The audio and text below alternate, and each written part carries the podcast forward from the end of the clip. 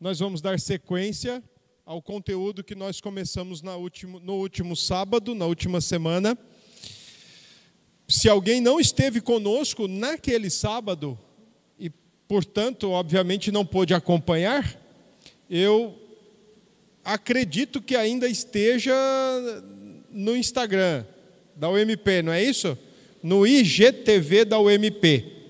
Então lá está o conteúdo da primeira palestra, da primeira aula que foi sobre o histórico, né? o contexto histórico e o nascedouro da teologia liberal, tá certo?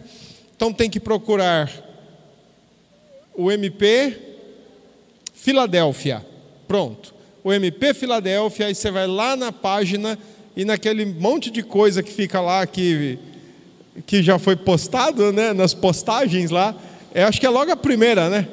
Aí logo a primeira postagem já está lá o, a aula que nós tivemos sobre esse cenário histórico e o nascedor da teologia liberal. Como eu tinha prometido na semana passada, então hoje nós vamos falar sobre três coisas que parecem estar muito distantes, mas pelo contrário, estão muito, muito, muito, muito entrelaçadas. Eu até diria o seguinte: a primeira está naquela região profunda, região densa, desconhecida, que é o coração humano. A segunda é o ferramentário, as ferramentas que são utilizadas. Então já é fora. Aí já vamos pensar em mãos, tá certo? Então aquilo que está no coração e aí vai para as ferramentas que vão ser manuseadas, manipuladas e então chega-se ao resultado que são os, os dogmas, as afirmações, as batidas de martelo. Eu quero, antes de qualquer coisa, logo destacar o seguinte: que o liberalismo teológico, por mais que tenha sido um movimento que detestasse o, qualquer que fosse o dogmatismo, especialmente o teológico e o bíblico, e queriam fugir de qualquer forma dessa pecha dogmática, acabaram também caindo exatamente aonde eles queriam, de onde eles queriam fugir, de qualquer afirmação dogmática. Eles também acabaram caindo nisso. Aliás, é inevitável. É inevitável que isso aconteça. Quando você diz assim, olha, eu não quero ir por esse caminho, de alguma forma você já está dando assim imagens ou ideias de que vai caminhar por um caminho também mais dogmático, né, que tem que ser assim, tá bom? Então, hoje nós vamos ver pressupostos, ferramentas e dogmas do liberalismo, e aí na próxima semana, se o Senhor nos permitir, claro, aí nós vamos ter três palestras lá na Igreja Presbiteriana Filadélfia, começando às 16 horas, no dia 21 de novembro, então já faço logo o convite aqui. Dia 21 de novembro vai ser na Igreja Presbiteriana Filadélfia, iniciando às 16 horas, tá certo? Ah, nós vamos ter a palestra sobre o liberalismo na universidade, o liberalismo e as teologias da minoria, teologia negra, teologia feminista e teologia latino-americana, ou a teologia da libertação, e também vamos ver as principais teologias do século XX isso daí vai ser uma forma bem assim resumida, né? O que ela propõe, quem é o seu expositor e suas ideias principais, porque é muita coisa, tá bom? Mas basicamente é isso que nós vamos ver: universidade, minorias e século 20. E aí no último sábado, dia 28 de novembro, então a gente retorna aqui para os bancários e aí nós vamos ver aqui, ó, cristianismo, liberalismo não é cristianismo.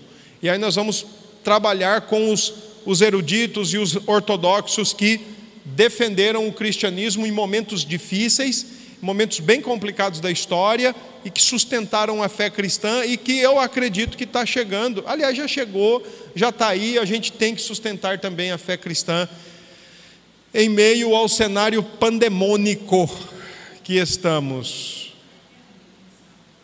Lá vai. Lá vai ter duas à tarde começando por volta de quatro e meia, né? Vai ter o louvor tradicional das quatro às quatro e meia, louvor para abertura e tal. Aí a gente tem uma, depois outra, aí dá uma, uma, uma estopada, dá uma parada, né? Para lanche, etc. Vai ter cantina, vai ter cantina. Né? Já sabe o que é que vai ser? Ainda não? Vamos já fazer propaganda. Aproveita, meu. Você sabe que o povo, se não vem pelo estudo, vem pela comida. Bom, vai ter cantina. Tá bom? Ei, vamos cuidar na vida então. Então, aí no dia 28 a gente volta aqui para bancários, tá? Essa é uma parceria, esse é um trabalho que foi feito entre Filadélfia, bancários, né? As duas UMPs, tá certo? Então, por isso nós estamos fazendo nesses moldes e creio eu que talvez para o ano a gente tenha mais coisas aí, a depender de vontade de Deus em primeiro lugar, presbitério, conselhos e, e vamos em frente, tá certo? Vamos, vamos orar? Vamos ter uma palavra de oração? E aí nós vamos já para os pressupostos do liberalismo teológico. Antes, porém, eu vou explicar o que é pressuposto, tá? Que eu acho que a gente precisa estar atento a isso. Então vamos, vamos orar. Obrigado, nosso Deus, por esta noite, por todos os teus filhos e filhas que aqui estão.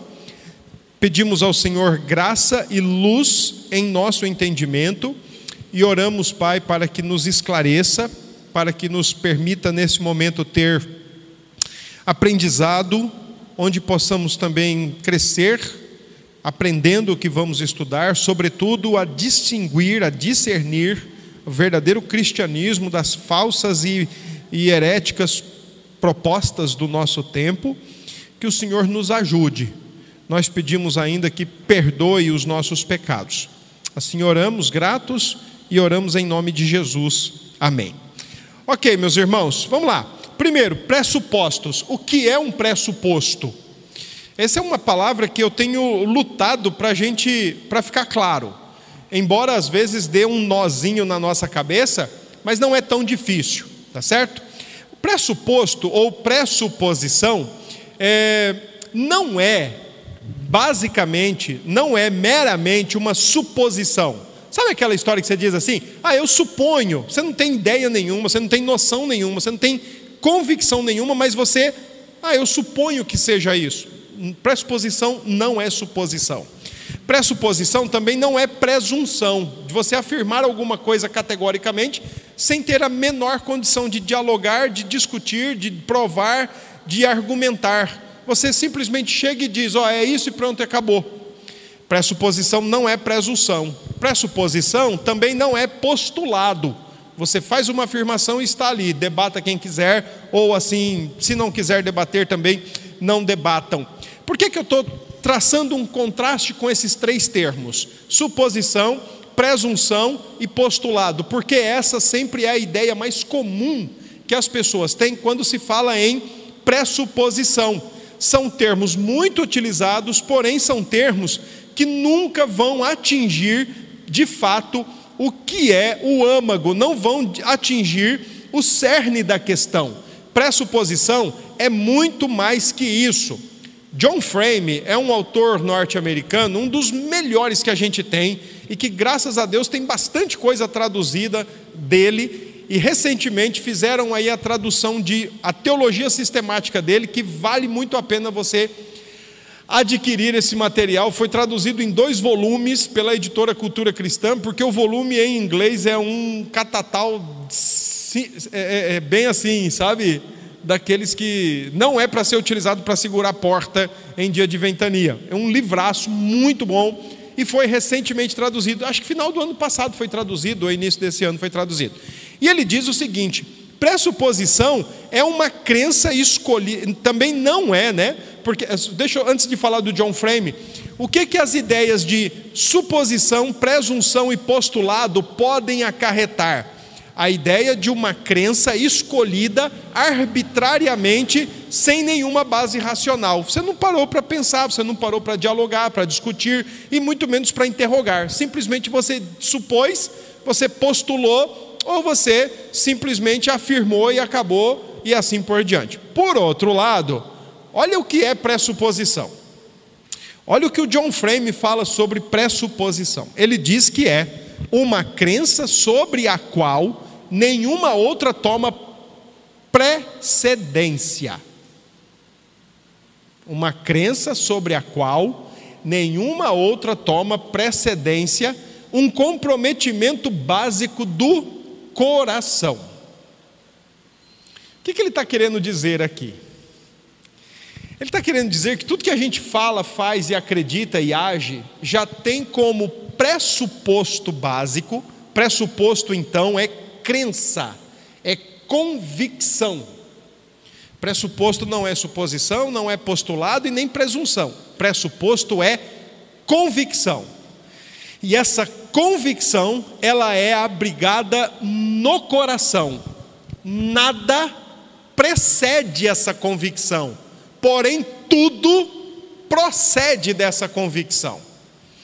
Quando agimos, quando falamos, quando pensamos, quando nos comportamos, como vemos o mundo, como interpretamos a realidade, tudo o que fizermos estará sendo feito por causa dessas pressuposições que nós trazemos no nosso coração. Por exemplo, quando a gente traz conosco a seguinte pressuposição: Deus é o Criador de todas as coisas, a nossa tendência é que nós olhemos para tudo no universo e digamos o quê?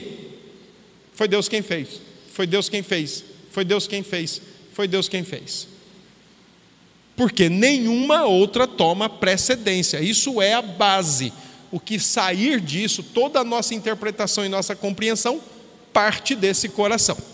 Então, são convicções, pressuposições, são convicções que todo o ser humano, indistintamente, traz no seu coração. Lembrem-se que coração aqui não está sendo tratado como órgão cardiológico, né, que bombeia sangue.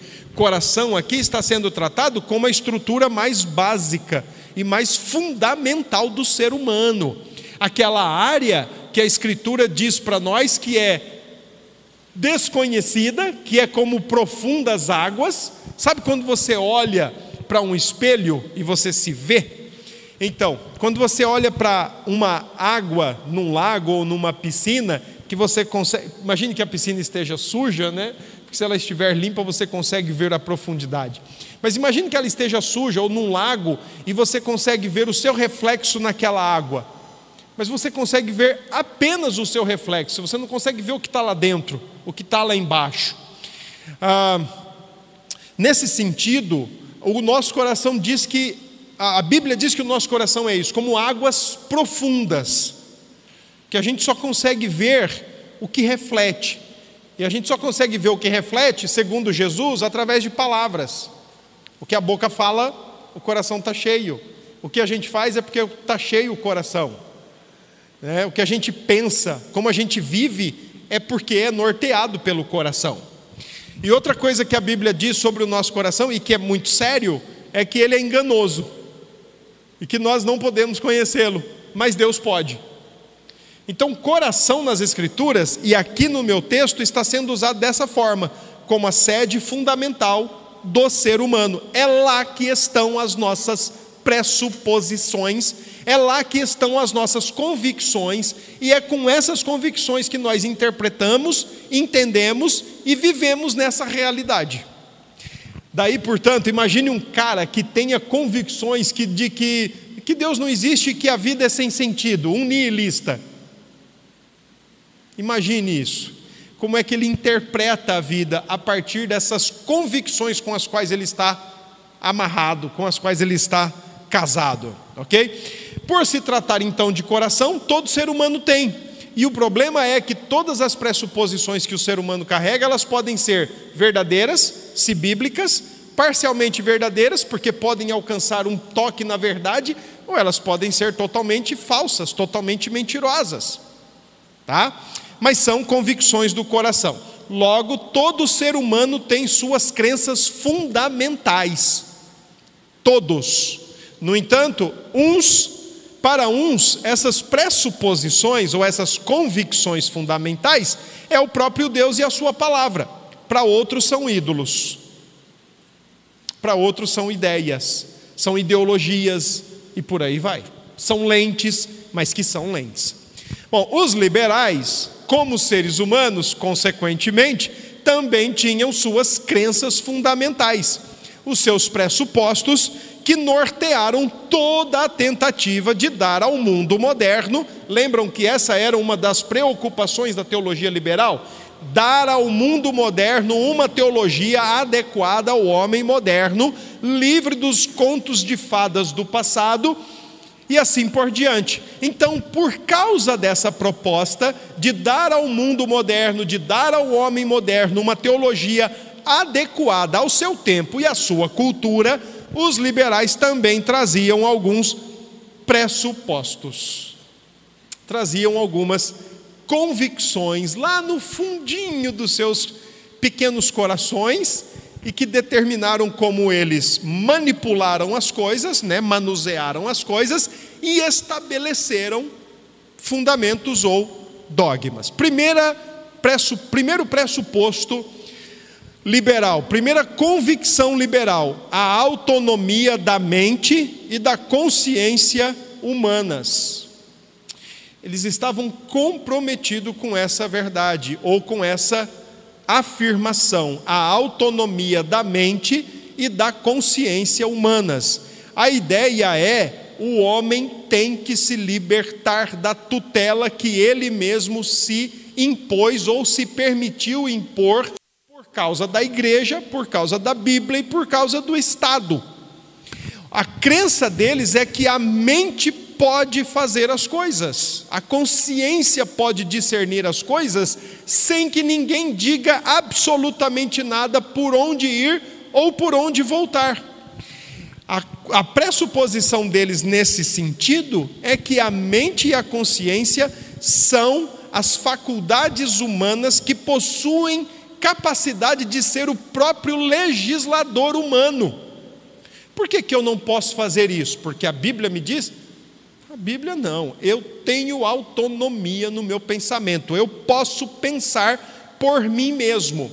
E toda pregação de inabilidade humana até a Idade Média agora deveria ser rompido aqui. E a autonomia humana, a autonomia da razão, a autonomia da, da consciência devem liderar o homem na busca por conhecimento, crescimento, maturação e por causa da maioridade. Essa era uma expressão que o iluminismo deixou, né? Alcançamos a maioridade. A gente não pode mais ficar dependendo de desenhos infantis. A autonomia da mente e da consciência humana para os liberais é o fundamento da verdadeira liberdade para o ser humano. Enquanto ele não tiver coragem de usar a sua mente e a sua consciência, ele vai ser um escravo da Bíblia e da igreja. Então, use a mente, use a consciência. Agora, tem um detalhe: não era um tipo de liberdade, por mais que fossem liberais, não era um tipo de liberdade libertina. Faça o que você quiser. Vá lá, faça o que der na cabeça, faça mesmo e, e pronto, e acabou, e, e não esquenta a cabeça com isso. Faça o que você quiser. Não era isso. Mas o pressuposto, a convicção deles era que a autonomia da mente e da consciência, por si só, podem se ajustar as leis naturais universais e conhecer a verdade.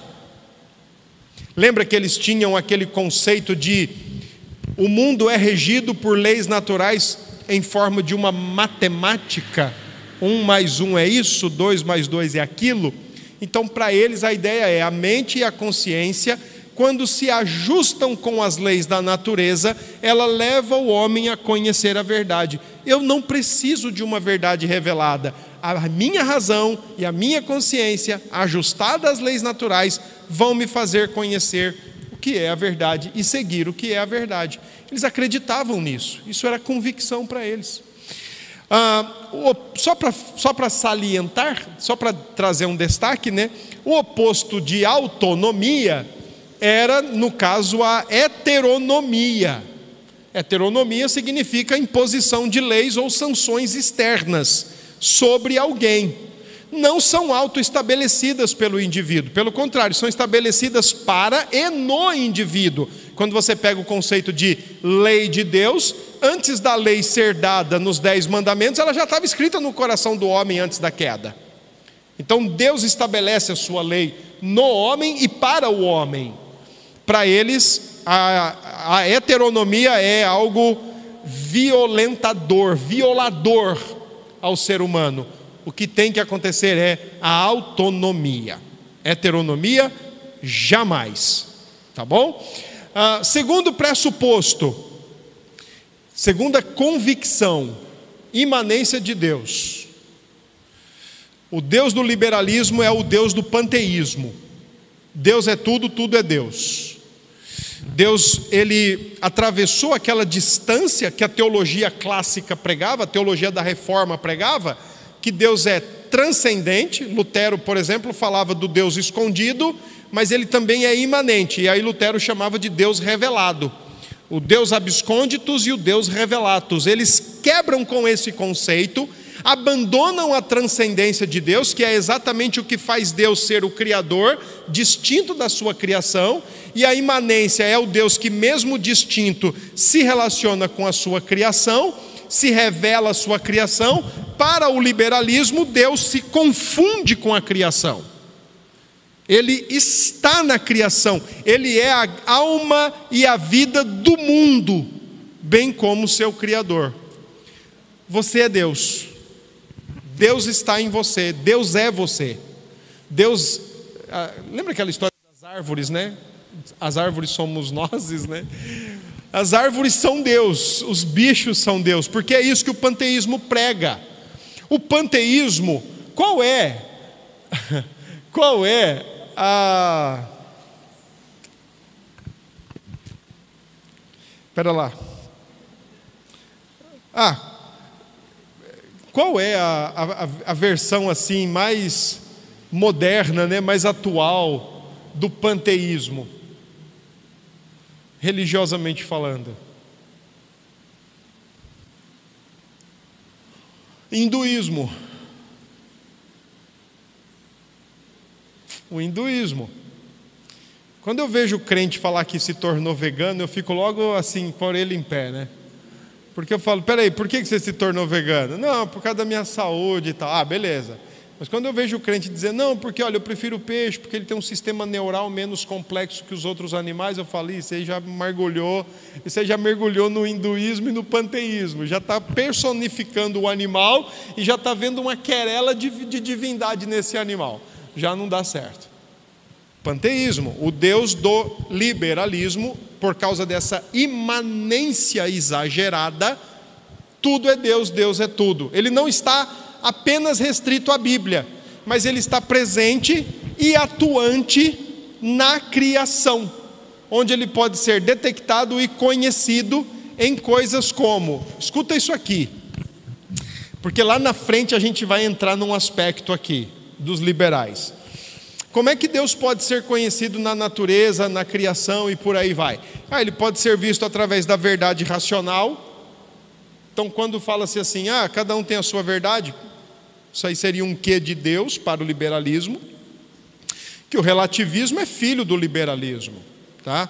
Quando se fala de beleza artística, então por causa do liberalismo aparecem esses caras com esses quadros e essas coisas todas que você não vê nem pé nem cabeça e fala: Meu Deus, que arte é essa? Não, é a arte do ser, é a arte do interior, é a leitura do, do, do, do pintor, é a leitura do artista. Aí bota um cara nu com uma criança tocando ele. Deus está nisso. Para um liberal, Deus está nisso.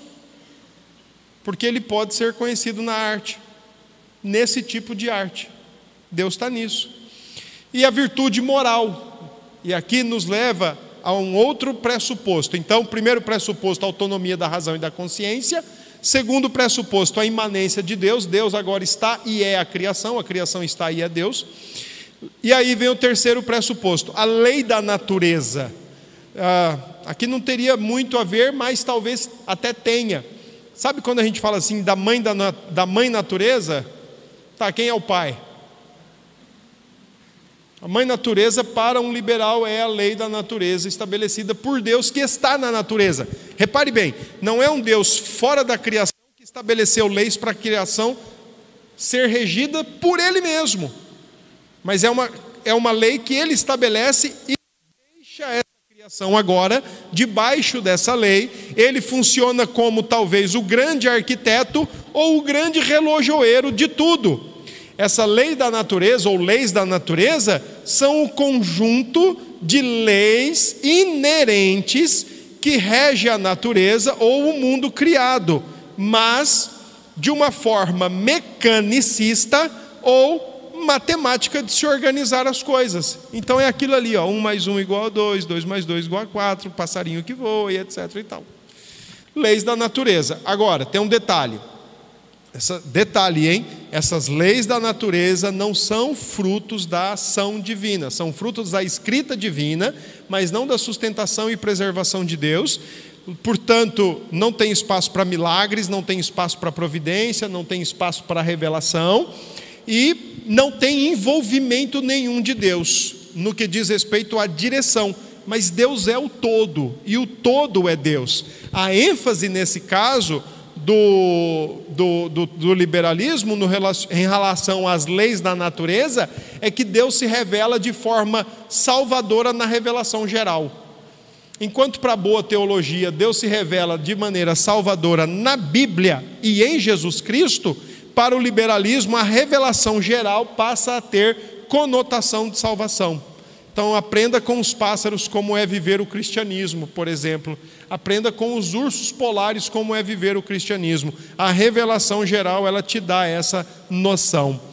A lei natural e a razão são responsáveis pela harmonia do mundo. Olha que interessante. Lá no início eu disse que a autonomia da razão e da consciência, quando se encontram com a lei da natureza, melhora a vida do ser humano. Nesse sentido, a lei natural e a razão são responsáveis por toda a harmonia do mundo, que, presta atenção nisso, a despeito do egoísmo e independente de cada ser humano, detalhe, egoísmo para um liberal nunca é pecado no sentido bíblico da palavra. Egoísmo para um liberal é uma deficiência ou é uma ignorância. Então, quando a gente toma consciência que a gente tem que separar bombons e dividir o bombom com a turma, nós alcançamos o todo, o todo nos alcançou. Fomos sanados daquele defeito, fomos sanados daquela ignorância que tínhamos. Ignorância essa que pode ser consertada com estudos acadêmicos, tá bom? Assim, as leis da natureza passou a levar o homem para mais perto de Deus. Não a Bíblia, a lei da natureza. A mãe natureza leva para o pai. Último pressuposto dos liberais: a religião natural. Lógico, religião natural, claro. Por que religião natural? Porque se Deus está no todo e, e o todo é Deus, inclusive o ser humano, então todos, tão velho quanto a humanidade, o cristianismo é. Todos já nascemos com esse sentimento religioso que a gente viu na semana passada, que é o senso da dependência absoluta, ah, com a sensação de ser criatura e a consciência de ser dependente do todo, ou a sensação de uma contingência existencial. Eu preciso de alguém para me manter vivo, eu preciso de alguém para me manter em pé. Além disso, olha que interessante, ah, por causa do sentimento religioso, que é pressuposto liberal, algumas doutrinas passaram por reformulação. Primeira, o homem não nasce pecador ou mau. Que boa notícia. Né? Nós não nascemos pecadores ou maus mas nascemos como uma tábula rasa, a qual pode ser moldada pela natureza divinamente criada, leis da natureza. O emprego da razão podia levar a vida humana à harmonia com a ordem natural e universal. Percebem que é, uma, é pressupostos todos centrados no homem? Nós não nascemos mal. Por exemplo, a encarnação de Jesus passa a ser vista como a entrada de Deus no mundo para modelar a raça humana apenas em caráter ético. Faça o que ele faz. Ele não é salvador, no sentido da palavra como conhecemos, ele não é redentor, ele não paga preço de, de sangue para aplacar ou para satisfazer a justiça de Deus, ele simplesmente está nos dando bons exemplos de como nós devemos viver, eticamente falando, e só. Reduziram o cristianismo a princípios éticos. Pecado passa a ser visto como ignorância ou imperfeição desajustamento ou imaturidade, os quais podem ser vencidos ou resolvidos com educação, persuasão e salvação é a remoção deles. Então aí, vê só, nós estamos falando de coisa aqui século 18, 19. Nós estamos falando de século 18, 19.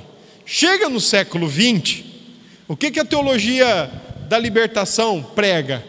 retire os limites sociais. A, a, derrubada dos muros da cidade de Canaã, com as trombetas, na verdade não foi daquele jeito. É porque Israel estava vivendo como favelado, alguém lá se revoltou, foram para cima, invadiram Canaã e resolveu. Então a gente tem que invadir terra, a gente tem que invadir propriedade mesmo, tem que tomar no grito. O século 18, 19 está preparando o terreno para o século 20. Ok? Está preparando o terreno para o século 20. E as teologias das minorias foram as que mais beberam nesse ambiente de que pecado é a distinção racial, pecado é a questão é, da, da, da injustiça, da pobreza, pecado é você manter a injustiça, você fomentar a injustiça que a pobreza é pecado, que salvação é tirar o pobre da pobreza e colocar na riqueza, isso é salvação. Então foi isso que o liberalismo preparou o cenário para o século XX. Tá bom? Alguma dúvida até aqui?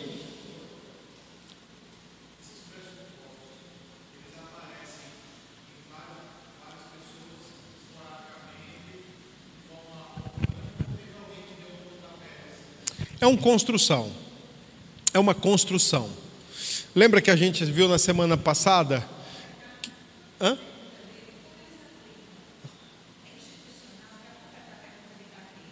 Institucional. Não, não seria. Ah, não. É. Das duas formas. Porque hoje a gente tem, por exemplo, a Igreja Presbiteriana Unida é liberal. Então já é um negócio mais institucionalizado. É, já é mais é, é o nosso viés. O Rubem Alves era dessa igreja, tá? Agora, vale lembrar na semana passada que foi todo um desenvolvimento histórico e que esse desenvolvimento ele vai sendo aprimorado. Mas os ponta, esses quatro aqui são os pontapés iniciais. Eu diria até para você que imagine um imagine aí um prédio que vai ser construído em forma de uma caixa quadrada, com quatro cantos, né, com quatro bases. Então, esses quatro são a base, uma de cada lado ali, frente, trás, laterais, são essas quatro bases. É, pouco se divergiu disso, pouquíssimo. Esses são mesmo os pressupostos. Agora, são, são construídos e aperfeiçoados. Lembra que a gente viu que no século XVII já falava-se na razão e no empirismo, e aí vem Schleiermacher no, no, no finalzinho do século XVIII para XIX e entra com o sentimento, né? caminhando com essa ideia da autonomia, só que ele está preocupado porque o seu contexto é muito racional e ele fala: não, não pode ser, essa rejeição à Bíblia não pode ficar. Ele era pietista, ele tenta mostrar que o sentimento, e aí vai. Tá? Ei, vamos lá, alguma dúvida aí? Bom, então vamos lá. Quais são a, a, as ferramentas? Né? Quais são as ferramentas? Então veja, se por um lado tem os pressupostos, por outro tem as ferramentas. Tá?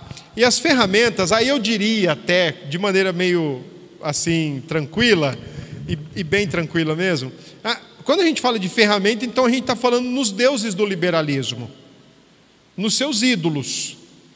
Porque afinal de contas, quando eles dizem, ó, o que vai resolver o problema do homem moderno é isso, O que vai resolver o problema do homem moderno é aquilo? Que vai resolver o problema do homem moderno é isso outro? Então eles estão dizendo: pronto, então aqui estão os nossos ídolos, estão aqui os nossos deuses que vão resolver a nossa problemática toda. E esses ídolos quais são? A própria razão. Uma coisa é a convicção da autonomia, outra coisa é colocar a razão em prática. A ciência, a manipulação das coisas, né? a análise das coisas, a separação, a comparação e o veredicto e o próprio sentimento religioso. Uma coisa é acreditar que todo ser humano tem sentimento religioso, a outra coisa é fazer dele aquilo que descobre Deus. Na, no liberalismo, Deus não se revela, Deus é descoberto. Olha, olha que interessante. No liberalismo, Deus não se revela, ele não se dá a conhecer. Primeiro, ele é escanteado, até o século XIX, quando se ia fazer teologia, até o século XVIII mais ou menos, quando ia se fazer teologia, ia-se para onde? Para a Bíblia, em termos protestantes. Em termos católicos, ia para a Bíblia, para a tradição, para a palavra papal e concílios e tudo mais. Mas até o século XVIII, quando ia se fazer teologia, ia para a Bíblia, porque julgava ser a revelação de Deus. Do século finalzinho do 18 e 19 em diante, Deus é escanteado. E agora o que é centralizado? O sentimento religioso. Então Deus não se revela, Deus é descoberto. Quando nós temos o nosso sentimento tocado, despertado, ah, agora eu sei, puxa vida, minha dependência está nesse grande todo que é Deus e eu tenho que apelar ou recorrer para esse grande todo. Bom, como é que a razão foi utilizada nesse sentido? Foi utilizada defendendo-se por causa, perdão, da sua capacidade de descoberta e inquirição da verdade, sem qualquer condução externa ou influência dogmática. Então, nesse sentido, o que a mente não alcançava, joga-se fora. Só serve e só tem utilidade o que a mente alcança, entende, consegue explicar, fim de papo. Então a razão passou a ser o grande determinador de como o homem vai se conduzir, porque eles entendem, eles acreditam na sua autonomia. Eu não quero que ninguém me diga o que eu tenho que fazer, muito menos a Bíblia, o padre e o pastor. É a minha mente que vai me levar. Mas olha, você não sabe que Jesus encarnou para ser o seu Salvador? E aí você vai explicar a encarnação para um liberal que faz da razão o seu Deus, o seu ídolo, e ele vai dizer: olha, isso aí a minha razão não compreende, não tenho conversa com isso.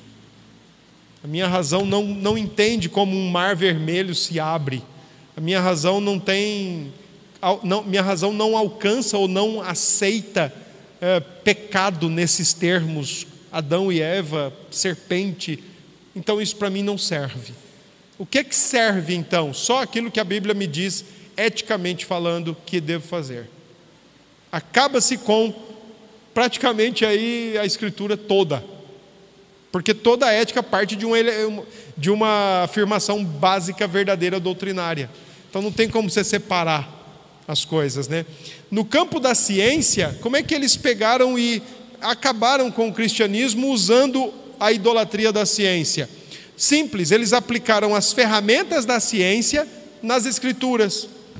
Então eles aplicaram o historicismo, o, o, o Harnack, por exemplo, que foi aluno do Schleiermacher e foi professor do, do Calbart, ele dizia que a Bíblia está dentro de uma casca. E essa casca é a história do ser humano. Em cada período, a revelação, o cristianismo verdadeiro e o cristianismo falso precisam ser separados. Harnack, por exemplo, por causa da sua pegada histórica, ele era eruditíssimo em história e principalmente os pais da igreja. Ele tem uma obra que é referência até hoje, os três volumes dele, A Origem dos Dogmas. Né? Ele, ele praticamente rejeitou uh, o Evangelho de João, todas as cartas de Paulo, uh, e basicamente algumas cartas do Novo Testamento por causa do seu alto elevado tom helenista. Muita, muita coisa do ambiente grego. Sabe o Evangelho de João com aquele, aquele dualismo todo? Ó, é, ele veio de cima e está aqui embaixo, a luz e as trevas, a vida e a morte, né? Então, por causa desses dualismos, ele dizia: ó, o Evangelho de João é helenizado. Tire essa porção helenista que é o evangelho velho, é o evangelho falso, é a casca, e fique só com a mensagem que está ali dentro, que num período histórico ela foi é, envelopada por seu contexto histórico. Então, com isso, ele acredita, por exemplo, que a verdadeira religião é o Antigo Testamento e que essa deve ser vista até hoje, retirando as cascas. Então você pega, por exemplo, o historicismo dessa natureza, que no final não sobra nada das Escrituras, sobra dois, três princípios éticos, que para ele é, o, é, a essência do Evangelho, é o âmago do Evangelho.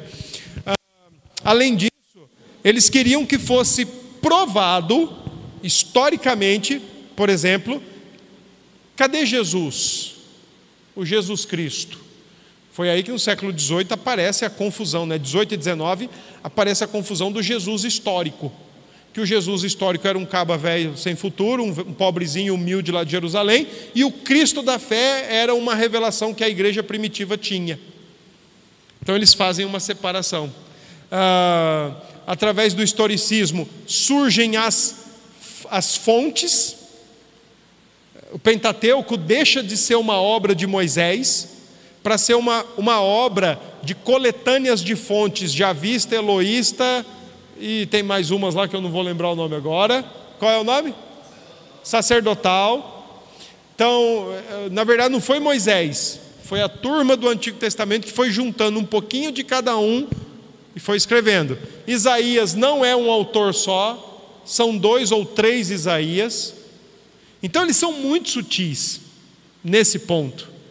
Três Isaías para um liberal.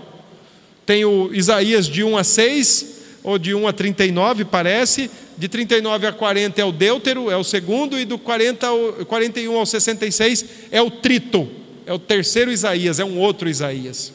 Então eles são muito, muito assim sutis, porque eles pegam as ferramentas da história eh, que deveria ser aplicada. É como querer passar a Bíblia no carbono 14. Pronto. Mais ou menos isso, para vocês entenderem o que eu estou querendo dizer. Pegar ferramentas que acompanham, datam e olham para a história e querer que a Bíblia também traga essa precisão. E isso tudo é desse campo cientificista. Aplicaram a baixa e alta crítica à Bíblia. Quem escreveu Gênesis? Moisés. Quando? Onde? Cadê registros? Por que, que não se tem registros? Por exemplo, eu estava estudando o texto de Êxodo, capítulo 1, e uma das discussões liberal sobre o livro de Êxodo é que esse livro pode não ser verdadeiro porque não se acha em registro egípcio nenhum uma derrota tão feia pela qual eles passaram quando o anjo destruidor passou no Egito. Eu pensei, eu também não registraria isso não, para ninguém ler minhas derrotas. Mas por causa disso, então eles defendem que Êxodo não é obra de Moisés e talvez nem tenha acontecido, porque a história e a baixa e a alta crítica não dão precisão a um evento que dizem ter acontecido. Além disso, eles alegam que a Bíblia tem conflito com a geologia. Quantos anos tem a Terra? 12 mil, 15 mil, 10 mil, milhões, bilhões? Vamos ficar com a geologia. Acreditam que a Terra, que a Bíblia entra em conflito, em conflito com a astronomia, afinal de contas, todo mundo no século 20 e 21 sabe que o Sol não gira, quem gira é a Terra. Só que lá em Josué 5 diz que o sol parou, então a Bíblia está em conflito com a astrologia, então a gente fica com quem? Com a astrologia. Para que ficar com a Bíblia? A Bíblia não tem futuro. Vamos riscar a Bíblia. Olha, ela está ensinando astrologia errada para os nossos filhos. Astronomia, perdão. ela está ensinando astronomia errada para os nossos filhos. Então vamos ficar com a, com a ciência. Ah, e outra coisa, né? A Bíblia entra em contradição com a própria biologia em si, principalmente quando eles dizem que um homem não pode nascer do pó da terra, ele tem que nascer de uma mulher. Sendo assim, é impossível acreditar que Deus tenha feito um homem do pó da terra. Então, aplicando regras científicas às Escrituras, eles dizem: as Escrituras não servem, então vamos pela ciência. A ciência é um caminho melhor, vamos fazer da ciência um caminho para melhorar o mundo. Aí vem um coronavírus e fala: vocês não podem me deter. E a crentaiada, nossa, mas a ciência diz isso. Sim, a ciência diz, irmão, mas mas eu acredito que não é bem do jeito que ela disse. Ok? E o próprio sentimento religioso que agora faz você descobrir Deus, você não precisa mais da revelação. Então, use o seu sentimento para descobrir Deus, para se alinhar com a natureza e viver de um jeito ético melhor. Está aí os deuses do liberalismo, está aí os ídolos do liberalismo: razão, ciência e sentimento. Quais os dogmas? Vamos, vamos para frente. Quais os dogmas? Bom, uma vez que eles queriam fugir dos dogmas, eles acabaram caindo nos dogmas. Então, primeiro, a Bíblia não pode, muito menos a igreja, dizer como o homem moderno deve viver, crer ou pensar. Esse é um dogma. Essa é uma afirmação deles. E não se discuta. Deve haver um rompimento cirúrgico e total com qualquer autoridade externa. A Bíblia não pode mais dizer como a gente tem que viver, e muito menos a igreja. Não dê ouvidos à Bíblia, viu? É isso que eles diriam, e muito menos a igreja. Ah, razão e empirismo são os crivos da verdade. Além de serem os nossos condutores, são os crivos já que, uma vez que o ideal do iluminismo é que nenhum ser humano mais fosse engodado ou entretido por qualquer crença que não pudesse ser provada e garantida pela razão e pela ciência, então o que é que eles dizem? O que é racionalmente ininteligível e cientificamente é, não é comprovado, deve ser rejeitado. Então aí você pega a Bíblia e vai olhando para os seus milagres. Primeiro, que não entra na cabeça. Segundo, que a ciência não prova, não autoriza aquilo, né? não reconhece aquilo. Risca. Acabou com a Bíblia. Acabou com a Escritura. Então, joga fora. Terceiro, toleracionismo religioso. Esse é um dogma do liberalismo. Nenhuma religião pode ser classificada como falsa ou mentirosa. Agora, você quer ver um negócio? Você quer ver um negócio? Eu acho que vocês já conversaram com gente simples, gente no interior do estado, gente no sertão, que você chegou talvez para evangelizar, foi participar de um avanço missionário, de um avanço evangelístico, você chegou para evangelizar, e a pessoa disse assim para você: Ah, não, se é para falar de Deus, eu gosto. Toda religião que fala em Deus é boa. Isso começou com essa praga aqui, com esses liberais, que eram os intelectuais. Onde está o negócio agora? Está na boca de gente simples. Toda religião é boa. Se falou em Deus, toda religião é boa. O que é que eles, que é que eles diziam? Nenhuma religião pode ser classificada como falsa ou mentirosa, pois a partir do momento que refletem o sentimento religioso de cada indivíduo, bem como do coletivo, então é boa, principalmente se fala em Deus. Então, por que, que a gente não pode aceitar outras religiões? Né? Por outro lado, nenhuma religião, diziam eles, pode reivindicar a verdade absoluta. Afinal, todos estão com a verdade. Todos não têm um sentimento religioso? que pode descobrir Deus? Todos não têm o sentimento religioso, a razão autônoma e a consciência autônoma, que ajustada à lei natural não chega ao todo, não chega a Deus. Então, todas falam em Deus. Nenhuma pode dizer que tem a verdade absoluta. Deixa eu dar um exemplo. O que é que eles estão querendo dizer com tudo isso? Eles estão querendo dizer assim, ó, tem religião que é mais avançada, porque descobriu mais do todo, aprendeu mais com o todo. Tem religião que é menos avançada, mas nem por isso é falsa, porque se ela exprime alguma coisa do sentimento religioso, então ela está falando em Deus. Qual a conclusão prática disso tudo? Toda religião leva a Deus. Toda religião leva a Deus, todo caminho leva a Deus. Então, exemplo: talvez uma religião que já seja mais bem aprimorada, mais aperfeiçoada, ela faça um caminho mais rápido para o céu. Outra que ainda está um pouco a, a, não tão evoluída, não tão liberta da ignorância, né? Ela faça um caminho mais demorado, mas chega e outra que é bem primária, bem primitiva, ela faça aquele caminho bem tortuoso, assim, que vai demorar uma semana para chegar, mas também chega. Todas as religiões levam a Deus, todas falam em Deus, todas são boas.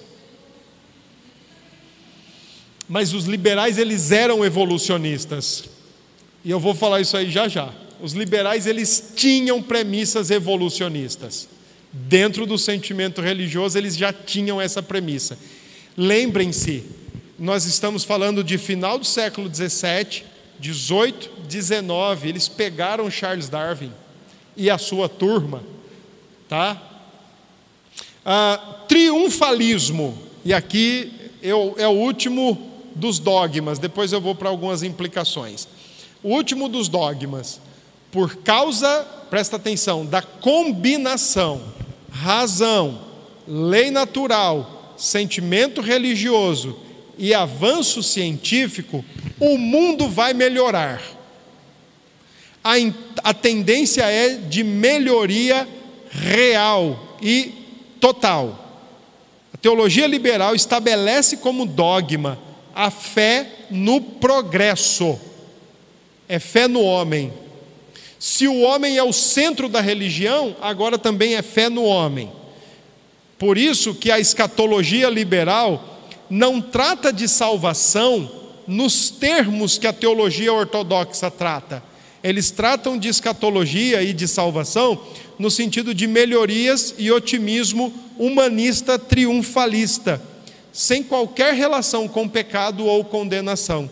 Pois quanto mais conhecimento científico, de todos os tipos, o resultado inevitável é o progresso para cima. Ali, a religião atrasa o homem, eles dizem.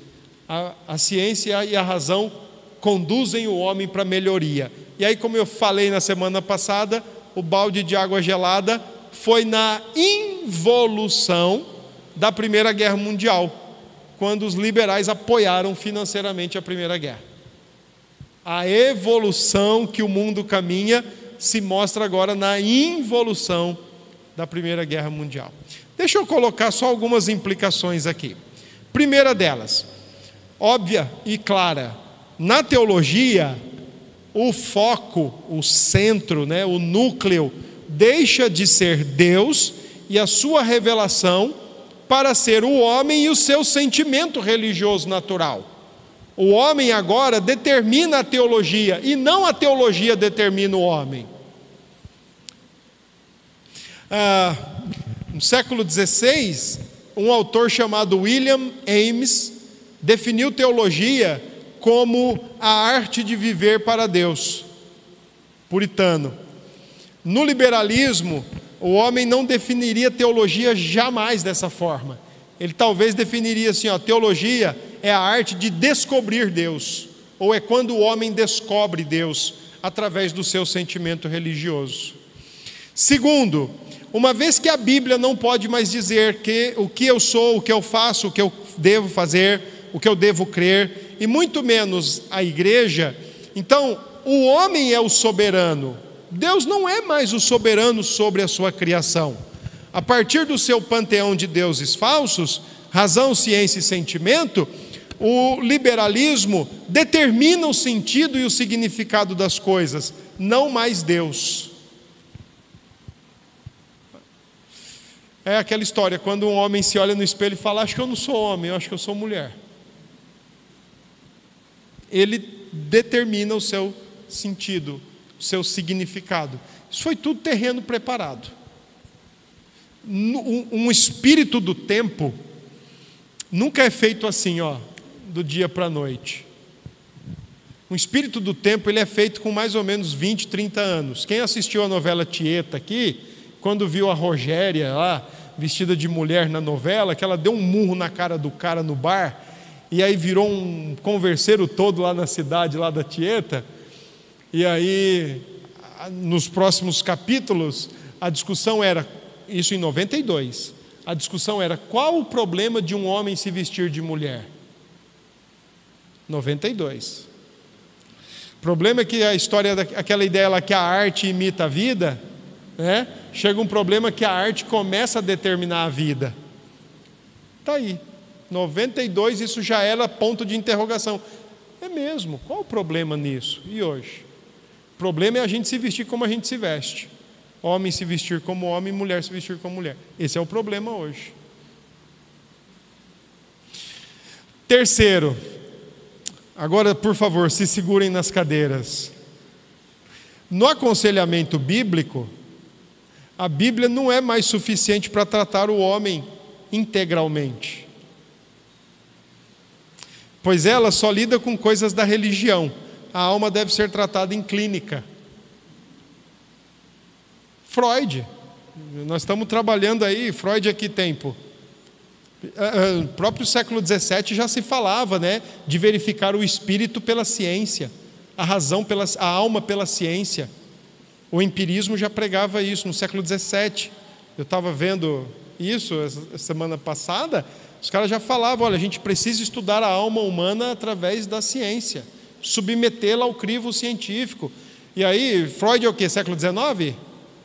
Na virada do século XIX para o século XX, que aparecem essas chamadas clínicas pastorais, conjugando né, psicologia, psicanálise e aconselhamento, é, teve deles que disseram: não, a Bíblia pode ficar aberta em cima da mesa, somente aberta em cima da mesa, como um símbolo religioso. Mas o que trata a alma é a psiquiatria, a psicanálise, a, a psicologia, a ciência em si. A Bíblia não serve para tratar a alma humana. Como não serve? Né? Quarto, a escatologia liberal faz da fé no progresso científico por causa do seu viés evolucionista. Quando eles falam de religião mais avançada, pessoas mais avançadas, esse é o evolucionismo social, que até mesmo tinha a ideia de que uma raça ou uma cor é mais avançada que a outra, gente. Os liberais tinham muito disso. Conforme o homem evolui, ele se livra da ignorância, das suas falhas, ele se aperfeiçoa e melhora o mundo. E as culturas, as sociedades, as religiões menos desenvolvidas, por, não podem ser chamadas de falsas, estão com a verdade, mas elas estão ainda em evolução. Talvez estejam uns passos atrás aí da gente, mas estão em evolução e elas vão evoluir. E por fim, no campo estético, onde eles dizem que até mesmo na arte Deus se mostra, toda manifestação artística é válida, porque ela vem do sentimento do homem, do sentimento religioso do homem, e Deus está se revelando naquela arte. Por isso que eu disse: colocar um homem nu e mandar a criança tocá-lo, Deus está nisso. É a descoberta, é o toque, é o fora de si, é a ciência da arte, é a arte que revela o Deus todo, o todo Deus. É isso aí. Alguma dúvida? Alguma questão? Diga aí. Eu penso que já até mais avançado ainda. Agora a gente tem que lembrar que todo, toda ciência que analisa, distingue e interpreta, ela não faz isso sem convicções. Então, as convicções, minha amiga, são o que está matando aí. Por um lado, você vê cientistas dizendo uma coisa, por outro, você vê cientistas dizendo outra coisa em cima do mesmo assunto. Então, fica. E fica mesmo. E fica mesmo.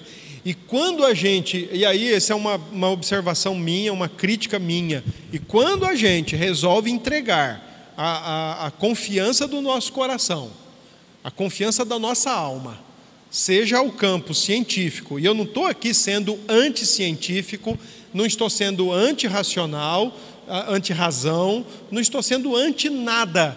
A única posição que eu adoto é saber que isso daí tudo é ferramenta e elementos de uma realidade maior.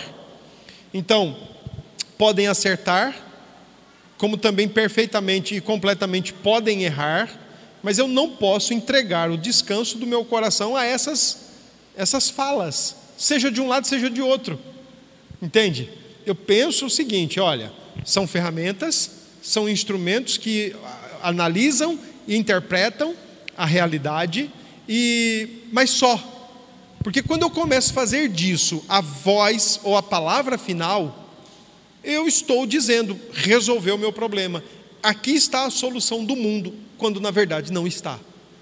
Entende? É querer ver o mundo todo pela, pelo buraco da fechadura.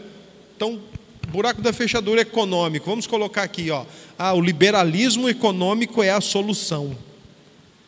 É olhar e, e, e o outro lado, né?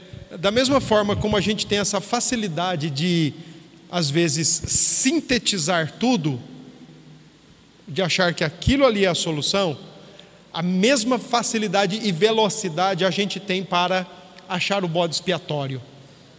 Não, o problema é isso. O problema do Brasil é o prefeito de João Pessoa. O problema do Brasil é o governador de São Paulo. O problema do Brasil é o presidente do Brasil. O problema do Brasil é o presidente da Índia. A gente tem essa tendência de olhar um lado o bode expiatório e do outro querer achar solução num item, nenhum nem outro. Minha opinião pessoal, minha opinião pessoal, acredito que sim. Não tem nem que equilibrar. A fé em primeiro lugar. É, a fé em primeiro lugar. Não é nem equilibrar, é a fé em primeiro lugar. Certo, mas para o liberalismo inicial e que atravessou aí dois séculos, três séculos praticamente, eles não falavam em uma ciência específica. Eles não falavam em um viés específico, eles falavam em qualquer coisa, em qualquer ramo científico, primeiro que rompesse com, a, com as leis externas, Bíblia, igreja e dogmatismo, e segundo que acreditasse na autonomia do pensamento. Então não era uma ciência específica. Quando eles usavam o termo ciência, era abrangentíssimo. Tanto é que eles juntam é, Galileu, juntam Isaac Newton, juntam é, o outro lá que eu não lembro o nome, e vão postulando seus nomes, né? vão postulando seus autores. Né? É, bom, e deixa isso para o próximo sábado, que a gente vai falar sobre isso. Diga lá alguém mais. Oi.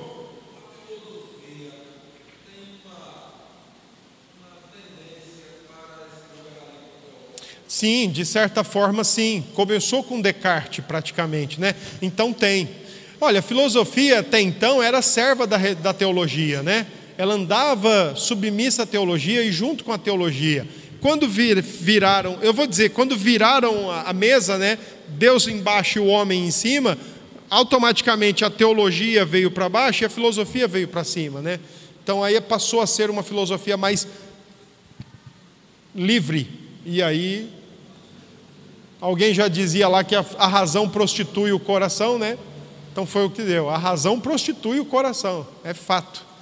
Quando a gente racionaliza pecado, por exemplo, ah, não tem nada a ver eu, eu trair, não tem nada a ver eu mentir, não tem nada a ver eu dançar com, com quem quer que seja, não tem nada a ver. Quando a gente racionaliza o pecado, o coração prostituiu, é queda, na certa. Deixa eu terminar, deixa eu terminar. Não, a gente vai conversar. A gente vai conversar sobre isso. Não, com certeza. Tá. A gente vai. A gente vai falar. Ah, inclusive, teve, por exemplo, um dos grandes, uma das grandes trage, tragédias do liberalismo foi Princeton, a, a, Universidade de Princeton, que foi, por exemplo, onde o, o Simonton estudou, foi aluno do Charles Hodge. O, o foi um, um gigante defensor do cristianismo, mas os liberais tomaram conta da Universidade de Princeton e arrebentaram com tudo. Ah, de lá saíram três grandes homens de Deus e montaram o seminário Westminster. Então, assim, são coisas. Eu estava conversando com um presbítero outro dia, estava sendo lembrado. Nós, nós temos uma comissão no presbitério que está formulando um documento para uma viabilidade de curso teológico. E aí estava sendo tocado nesse assunto, uma fatídica reunião de 2002, a, a IPB, a, IPB beirou o liberalismo muito tempo. E em 2002, nessa reunião do Supremo Concílio que teve, teve um documento lá específico que talvez se aquele documento fosse aprovado, olha, hoje a IPB já não seria mais o que ela é, não. E muita gente já teria ido embora. Muitos, ah, mas veja, dois, começou um resgate, né? Os professores que estão lá hoje no Mackenzie, todos eles tinham sido demitidos, foi infestado de gente liberal, com comprometimento liberal. Então foi muito duro, foi um ambiente muito difícil. Senhor, muito obrigado por essa noite e pelos teus filhos que aqui estão. Que o Senhor continue abençoando, dando graça ao teu povo, permitindo que aprendam, que cresçam e principalmente que defendam a fé, posicionando-se como filhos de Deus neste mundo caído. Ajuda-nos, pois somos carentes da tua graça e da tua misericórdia o tempo todo. Sê conosco, Pai. Em nome de Jesus oramos e agradecemos. Amém.